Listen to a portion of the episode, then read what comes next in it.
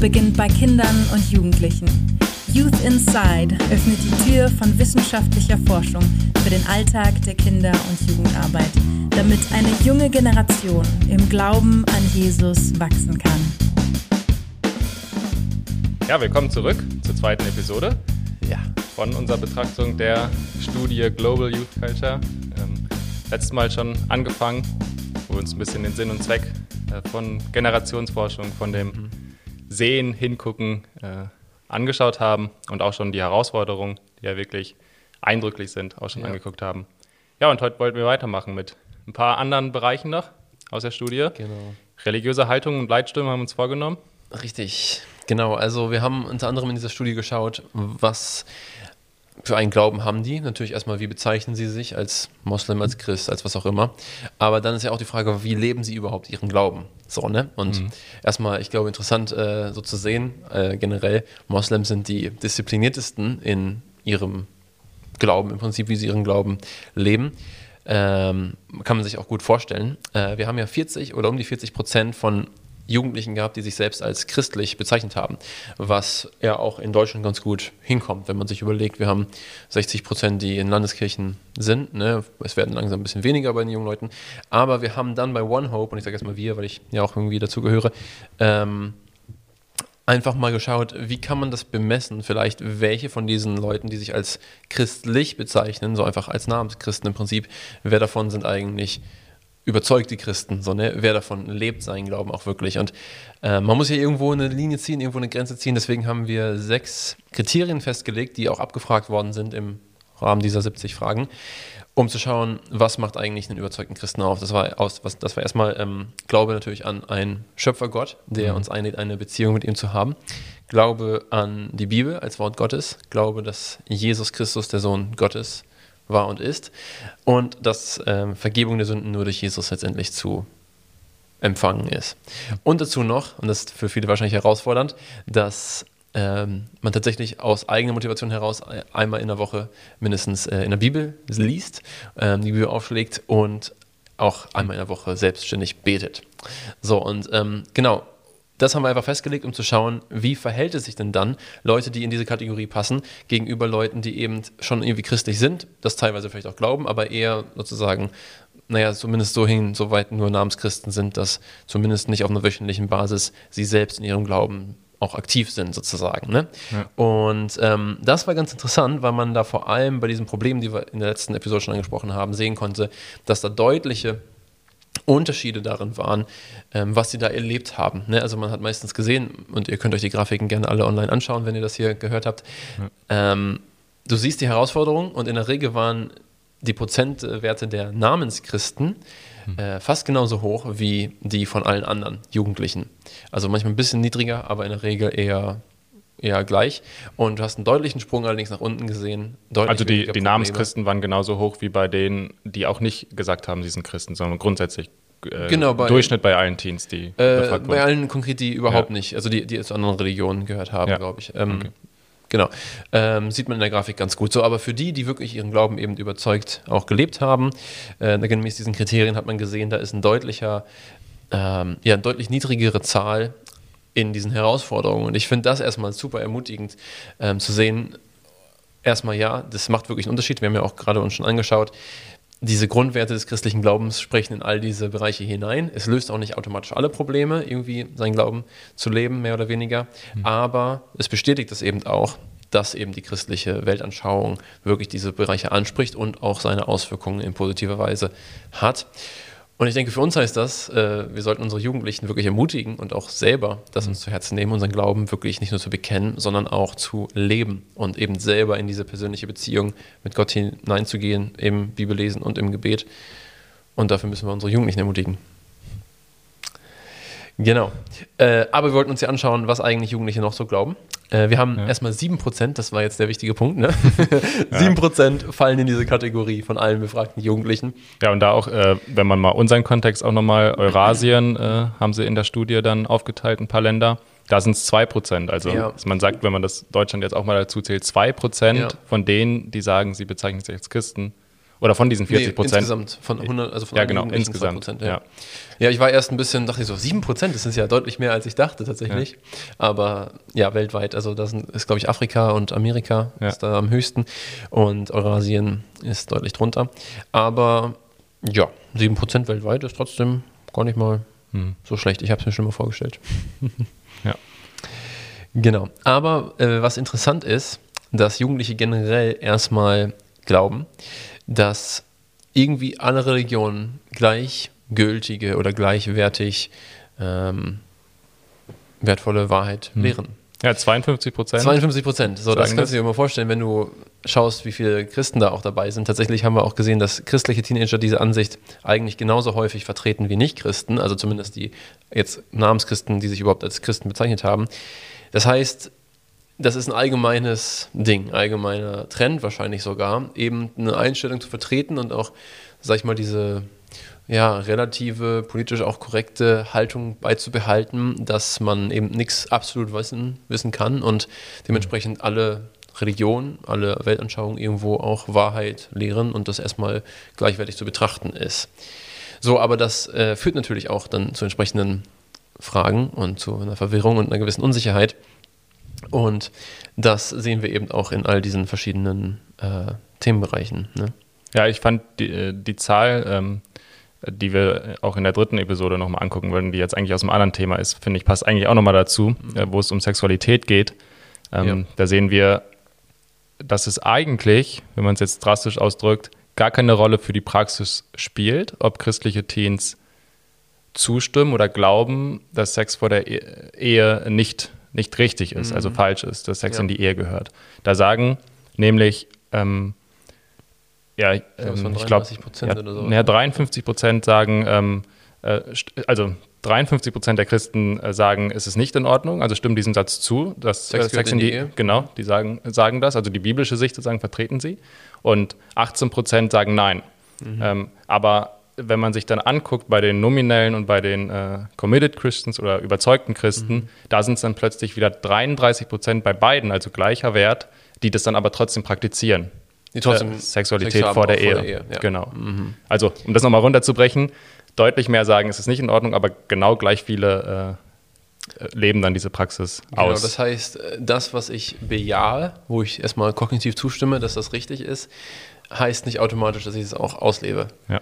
Und ja, und ich glaube, das ist wirklich ein Trend, den wir in unserer Gesellschaft gerade irgendwie auch haben, äh, wo man irgendwie nicht mehr diese Autorität hat von dem, was ich glaube. So, ich meine, ähm, irgendwie eigentlich, wenn man logisch darüber nachdenkt, wenn ich der Meinung bin, dass Gott etwas sagt, dann sollte das ja nicht zur Debatte stehen, ob man das auch tut. So, dann ist doch logisch, dass das die beste Idee ist und dass letztendlich auch Gott das segnen wird und alles andere mich nur in die Miesen führt und es gar nicht zur Debatte steht, ob man jetzt was anderes macht. Aber ich glaube, irgendwie durch diesen Relativismus haben viele einfach diese Haltung, wo man durchaus sagen kann, ja, ich sehe jetzt, ich habe schon gepredigt gehört und ich habe auch Freunde, die das so machen und das war wohl voll gut so, ne? Und ich denke schon, dass das so der beste Weg ist vielleicht, ne, bis zur Ehe zu warten jetzt in diesem Fall.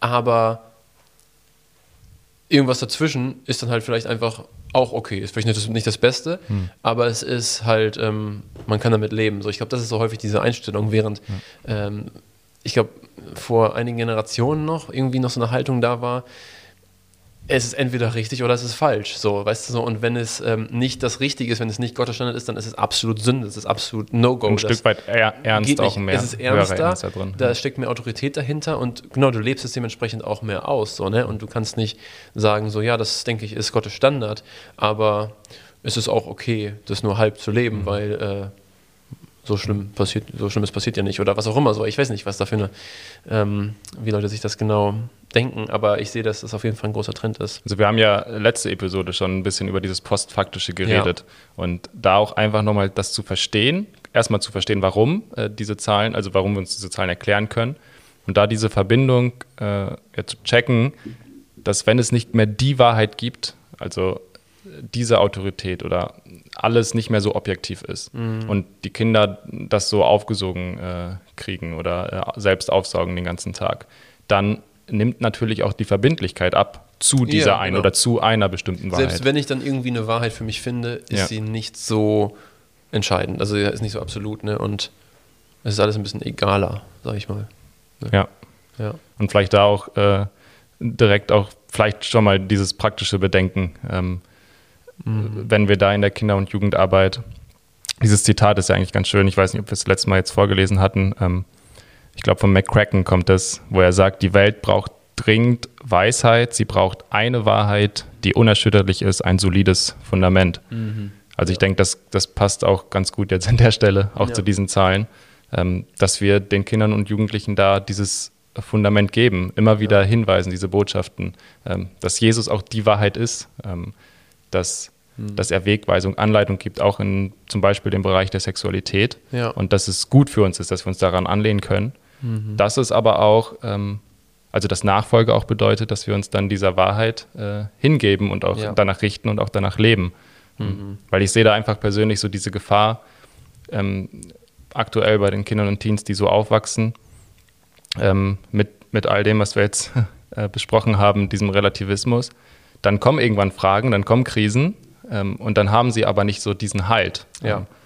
ähm, die Autorität, die sie dann befragen. Ähm, und klar, dann, dann ist man verunsichert, ähm, verwirrt vielleicht auch. Ähm, Ja. und da einfach diese Chance sehen und diese Aufgabe auch sehen, äh, Kindern das zu bieten, zu sagen, ähm, äh, ich glaube, als wir vorhin unterhalten äh, haben, hattest du gesagt, die können sich diesen Relativismus nicht leisten oder man kann sich das eigentlich nicht leisten. Ja, es ist halt in sich selbst eigentlich nicht durchgedacht bis zum Ende, sondern man merkt irgendwo, ist, Wahrheit kann ja nicht relativ sein, eigentlich per Definition.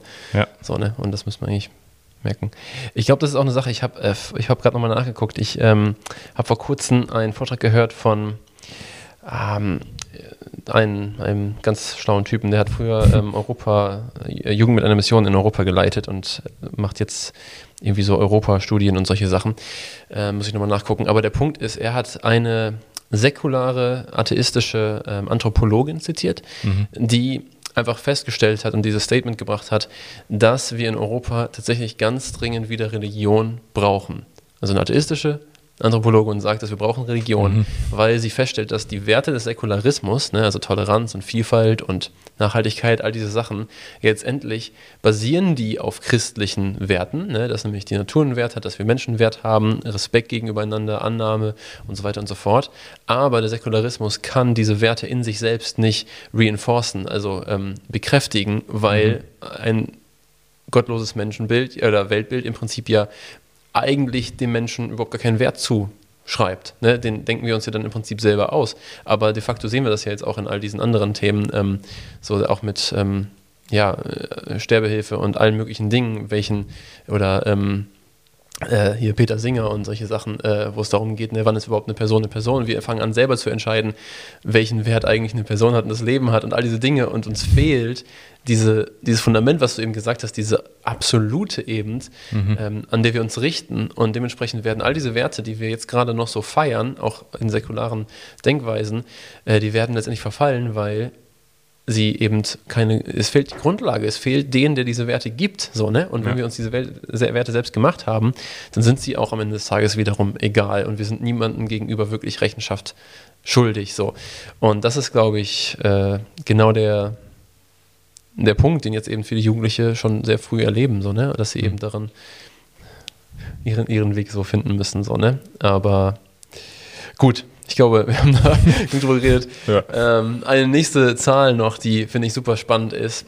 Zwei von drei, zwei Drittel aller Teenager sagen, dass ihre Glaubensüberzeugungen und ihr spiritueller Weg ein wichtiger Teil ihrer Identität sind. Und das finde ich erstmal ermutigend so, ne, als Jugendleiter, dass äh, tatsächlich wir, eine, wir haben eine spirituell interessierte, ähm, mitdenkende Generation. Ja. So, ganz einfach. Ähm, und das finde ich erstmal Hammer. So, ne? Und das sollte uns alle ermutigen, zu wissen, so, wir können durchaus ins Gespräch kommen. Diese Generation ist vielleicht, also wenn das so stimmt, ich weiß nicht, wie das in den letzten Generationen war, aber ich würde mal sagen, es ist vielleicht wirklich die äh, Generation, die bis jetzt am geistlichsten auch ist, so, ne? die eben auch diese Vielfalt von Impulsen mitnimmt und versucht darin irgendwie was zu finden. Vor allem denkt man ja manchmal, hey, das ist denen eigentlich egal oder so, Mhm. äh, beschäftigen sich anderen Dingen, aber dabei ist, so- also das Wort Identität sticht da ja auch raus. Ne? Ja. Also die sind auf der Suche nach Identität und äh, haben da Fragen. Mhm. Ja. Und als ich die Zahl gesehen habe, ähm, musste ich auch an die Generation Z-Studie äh, denken, wo, mh, ich habe die Zahl jetzt nicht mehr nachgeguckt, aber sehr, sehr viele, also ein hoher Prozentteil ähm, sagt, Kirche ähm, hat eigentlich nicht die Antworten auf die Fragen, die ich habe. Mhm. Also sie sagen, ich habe hab da, Fragen, ich ja. habe da Fragen, auch Mhm. spirituelle Fragen, geistliche Fragen. Ähm, aber Kirche ist nicht der Ort, wo ich da Antworten finde. Ja. Auch aus eigener Erfahrung sagen das viele Teens. Mhm. Ähm, und ich ich glaube, das ist echt ein Punkt, den wir auch jetzt praktisch so äh, machen können Ja. dass wir sagen, wir brauchen Kinder- und Jugend- und Teenstunden, ähm, die relevant sind, auch Ja. äh, relevante Themen äh, haben, ähm, wo wir ja, Teens auch fragen, hey, wa also was sind eure Fragen? Und da, darüber ins Gespräch kommen. Ich denke, das ist ganz, ganz wichtig. Ich, ich persönlich kenne es schon so ein bisschen, dass das Programm irgendwie abgespielt wird, ähm, dass man halt so hat, seine Ordner oder so äh, mit den Geschichten. Und ähm, klar, wir wollen, wir wollen ihnen etwas von Gott erzählen, von der Bibel und äh, bestimmte Geschichten auch und so. Und das ist, also ich will jetzt nicht sagen, dass das schlecht ist, dieses Programm in ja, Anführungsstrichen. Aber äh, wir müssen da ähm, das verbinden mit den Fragen Knüpft es wirklich da an, wo sie gerade sind. Genau, beschäftigt, hole ich sie da ab und äh, Ja. bin ich da auch im Gespräch mit den äh, Teens, mit den Kindern, mit den Jugendlichen. Ich Genau. denke, das ist sehr wichtig. Ja, da sind wir ja auch quasi jetzt schon bei diesem Thema Leitstimmen. Ne? Wir haben die Jugendlichen gefragt, äh, wo, an wen sie sich wenden in verschiedenen Themenbereichen sozusagen ne? und welche Rolle darin die Gemeinde auch spielt, geistliche Leiter und auch geistliche Schriften, die Bibel. Und was ich erstmal interessant fand, ist, dass 41 Prozent der Teenager durchaus sagten, sie würden mit zur Kirche gehen in einen Gottesdienst, wenn sie eingeladen sind. Ne? Ist auch nochmal, also 41 Prozent sagen ja und ich glaube nochmal 30 Prozent sagten vielleicht. Also das ist ähm, erstmal genial. Ne? Das Interesse ist wirklich da. Aber gleichzeitig, und das ist irgendwie wirklich so, ein- so ein Hin und Her, haben wir auch gesehen, dass tatsächlich ähm, das Pult echt an Relevanz verliert. Also in all den Themenbereichen, die abgefragt worden sind, waren geistliche Schriften und geistliche Leiter, also religiöse Texte in der Bibel oder auch für Moslems der Koran oder ähnliches, ähm, waren in den Top, äh, in den Low 2 im Prinzip der Liste, Ja. ne? die, die am wenigsten direkt konsultiert werden, wenn man Fragen Ja, in ich habe hier die Zahl, äh, weniger als ein Zehntel der christlichen Teenager wenden sich an Der den Pastor, ja, der, ja. also der christlichen wenden sich an ihren Pastor oder an die Mhm. Bibel, um über den Sinn des Lebens Rat einzuholen. Ja. Ja, was sagst du da? Ja, was sagt man Als da? Pastor. Ich, ja, äh, du denkst dir so, hm, ja, okay.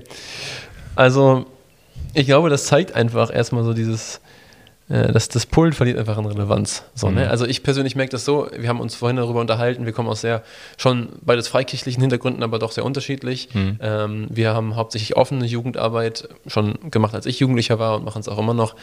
Und das ist schon sehr, sehr beziehungsorientiert, würde ich sagen. Also wir äh, machen viel in Kleingruppen, wir reden viel in Kleingruppen, wir schicken die Jugendlichen in Kleingruppen und ich würde sagen, ich äh, bin auch durchaus nah an ihnen dran und, und bin mit einigen von ihnen auch wirklich gut befreundet so, ne? Und da, da kommen schon viele solche Gespräche, aber ich merke auch gleichzeitig, dass das, was ich von der Bühne sage, nochmal ganz anders, anders wahrgenommen wird, so als im Gespräch. Ne? Und dann predigst du eine ganze Menge, eine ganze Serie über ein Thema und am Ende musst du das gesamte Ding nochmal in einem persönlichen Gespräch unterleiern mit einer Mhm. Person, die aber die ganzen Themen auch mitgehört hat, was sie sagen. Und du denkst dir so, wozu predige ich überhaupt so, wenn, äh, wenn man dann in persönlichen Gesprächen viel, viel mehr an die Leu- Leute rankommt und in den Kern kommt. Und ähm, ich glaube, da muss man wirklich neue Möglichkeiten und Wege finden, mit Jugendlichen diese Themen auch zu behandeln. So, ne? Also vielleicht, vielleicht ist es ja auch nicht verkehrt, dass man dann erstmal vorne auf dem Pult oder was auch eine Botschaft hat, aber dann wirklich einen Fokus drauf zu legen, äh, nah bei den äh, Kids zu sein, ansprechbar zu sein, vertrauenswürdig zu sein, ist auch ein wichtiges Wort, glaube ich. Ja. Äh, dass, dass die wissen, ähm, ich kann mit meinen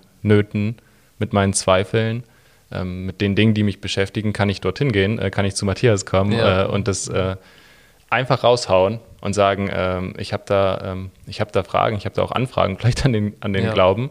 Ähm, und dann kann man all diese Dinge, diese bringen. Auch äh, die, die Sachen werden dann relevanter, vielleicht auch in den Gesprächen, äh, praktischer in den Gesprächen. Mhm. Ja. Ähm, ja. Ja.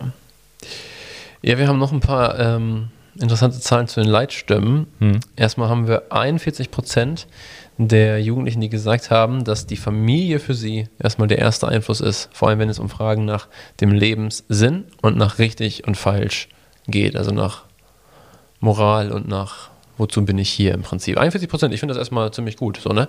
ähm, also Familie ist doch gar nicht so Hätte ich auch nicht gedacht, muss ich sagen. ähm, irrelevant geworden, wie man denkt. So ähm, Ja. ist erstmal ganz schön nice.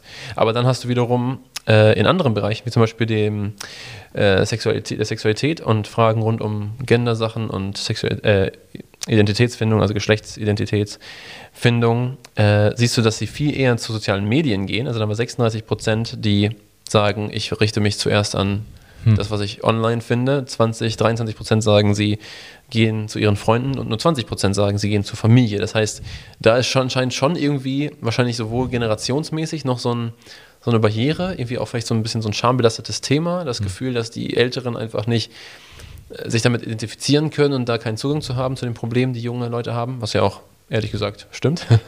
Ja. ähm, und dementsprechend wenden sie sich auch an andere Medien oder an andere an andere Leute, um darüber zu reden. Und ich denke, das sollte uns schon zu denken geben, so wie können wir gerade in diesen Fragen, also die ja wirklich so, so kritisch sind, eben gerade die Familien stärken, also auch Eltern eben mündig machen, sozusagen mit mhm. ihren Teenagern jetzt über solche Themen zu reden, weil ich glaube, viele sind da einfach maßlos von überfordert. Ja. Und gerade weil es eben so eine andere Welt ist in diesen Themenbereichen, können viele das einfach überhaupt nicht nachvollziehen so, und müssen da echt gestärkt werden.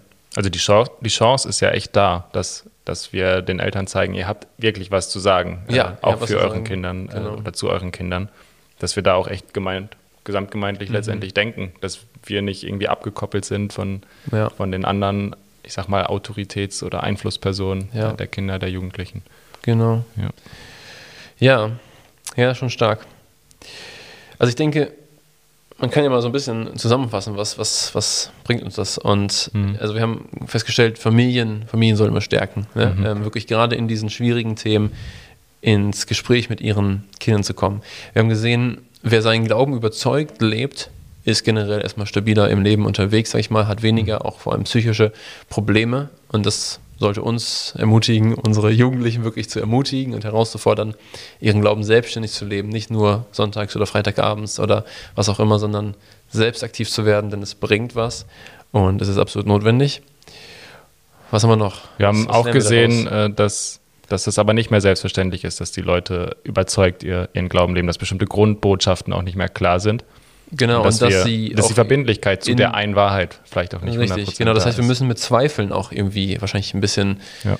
offener umgehen mit diesen Prozessen, die junge Leute dann auch durchmachen, bis sie wirklich dann auch zu so einer objektiven Wahrheit kommen, wo sie sagen können, so glaube ich wirklich, dass ja. das richtig ist und ähm, das glaub, positiv darstellen. Ja, genau. Ich glaube, das ist das Ding. Ja. Häufig haben Leute jetzt zurzeit so Angst vor wirklich objektiven Meinungen, also vor, Moment, davor eine Meinung zu haben, dass das und jenes eine objektive Wahrheit ist. Weil das mhm. heißt ja automatisch, dass ich andere Leute mit ihrer Meinung wieder als falsch abstempel. Ja. Und das ist einfach politisch nicht korrekt und ähm, ist unangenehm und führt zu Konflikten und äh, die wollen wir einfach nicht haben. Und ich glaube, da wirklich auch zu zeigen, ey, da ist was Positives drin, das ist ähm, es, es ist nichts, wovor du Angst haben musst erstmal, ähm, sondern, und es sind ja auch nicht nur dann irgendwie Verbote, es geht ja nicht nur um Sünde und um was falsch ist, sondern es geht ja wirklich um welche Vision Gott für diese Welt hat. Ne? Ich merke das auch jetzt konkret im Bereich der Sexualität, da wollten wir eigentlich später drauf eingehen. Aber äh, das, also Reinheit und ähm, Ehe und Familie, das gesund zu haben, das ist ja etwas so, so Wertvolles, was so wenige noch haben. Ne? Welche Kinder leben wirklich noch mit ihren beiden leiblichen Eltern zusammen, die auch noch verheiratet sind seit Ewigkeiten. So, ne? und, ähm, aber da ist so etwas Stabiles und Starkes drin, was so viele Leute so gerne hätten ja. und echt brauchen. Und ich denke, genau das ist so das Ding, ähm, ja, gehen wir in der nächsten Episode noch mehr drauf ein, aber auf jeden Fall diese Sehnsucht schaffen. Positive da ist, ja. Gott hat ein Herz für uns, Gott hat einen Plan für uns und der beinhaltet wirklich äh, einfach nur Gesundheit und mhm. Fülle von allem, was wir brauchen und er weiß gut, was wir brauchen und ähm, wird uns das auch geben, wenn wir nach seinem Plan fragen und es ist einfach wunderbar. Es ist was, was er, was wir empfangen dürfen, es ist ein Geschenk, mehr als dass es irgendwie etwas ist, was uns mhm. einschränkt und was uns zum Anstoß für die Welt werden lässt. So, ne? Und Vielleicht wir haben auch anderen gegenüber, sorry, anderen gegenüber, ja genau dieses Versprechen. So, Gott hat dieses Herz ja nicht nur für uns, sondern als, als Christen, sondern äh, Gott möchte ja jedem genau das schenken. So, ne? Und ich denke, äh, wir können Leute einladen, diesen Gott kennenzulernen, der dieses Versprechen macht. Und das ist eben nicht einfach nur eine Philosophie, nicht nur ein Gedankengut, das ist nochmal ein wichtiger Punkt jetzt. Es ist nicht nur eine Meinung, die ich ja entdecken muss, sondern es geht ja darum, dass ich eine Person entdecke, dass ich den lebendigen Gott entdecke, hm. der ja auch Kraft hat, diese Wahrheit dann in meinem Leben zu bestätigen und ähm, der mich auch in alle Wahrheit führen wird, wenn ich noch hier und da eben nur so halb ja. damit fertig bin. So, ne? Aber ich glaube, darum geht es eben, weil die Weltanschauung, die Philosophie alleine äh, sind halt noch nicht das, worum es geht. Ne? Es geht um diese Beziehung mit diesem lebendigen Gott. Hm. Ja, vielleicht passt da ganz gut äh, dieses Schlusszitat, ähm, was äh, der Rob Hoskins auch in dem äh, Brief äh, in der Studie ja. geschrieben hat, äh, wo er relativ am Ende gesagt hat, Teens sehnen sich nach weisem Rat zu Themen, die die Kultur vernebelt hat. Mhm. Und ich glaube, da... Ähm, nach weisem Rat, genau. Ja. Die Sehnsucht ist da äh, und wir haben Antworten auf jeden Fall, ähm, wenn genau. wir da in Gott verwurzelt sind. Ja, und wir können sie wirklich auch in diese Beziehung mit Gott hineinführen. Ne? Zweifel durchaus zulassen. Ja. So, jetzt wiederhole ich mich ein bisschen, aber wollte ich nochmal betonen, dass genau das es ist. So, ne? Wir können, wir müssen nicht ihre Probleme lösen, so, ne? aber ja. wir können ihnen Antworten geben und vor allem, ich glaube, das ist ganz wichtig, wir können ganz, ganz viele Zweifel zulassen und ich finde, ich kann auch selber viele Zweifel aushalten von Leuten, die zu mir kommen, ähm, wenn ich sie trotzdem einfach ermutigen kann und mit ihnen ins Gebet gehen kann, sagen kann, okay Gott, du weißt genau, wie es mir geht, hier sind all diese Zweifel, so, ne? Und dann merken sie, sie sind darin, neben, äh, sie sind darin eben nicht alleine, sondern sie können auch mit Gott darüber reden, so. Und ähm, persönlich, alleine auch. Erleben dann auch ja. wirklich, dass der Heilige Geist an ihnen wirkt und das ist das, worum es geht, so, ne? Ja. Ja. Ja, guter Schlusspunkt, Matthias. zu Themen, die die Kultur ja. vernebelt hat. Also. Bleiben wir hier stehen? Genau. Machen nächsten, nächsten Mal weiter in der dritten Episode. Ja.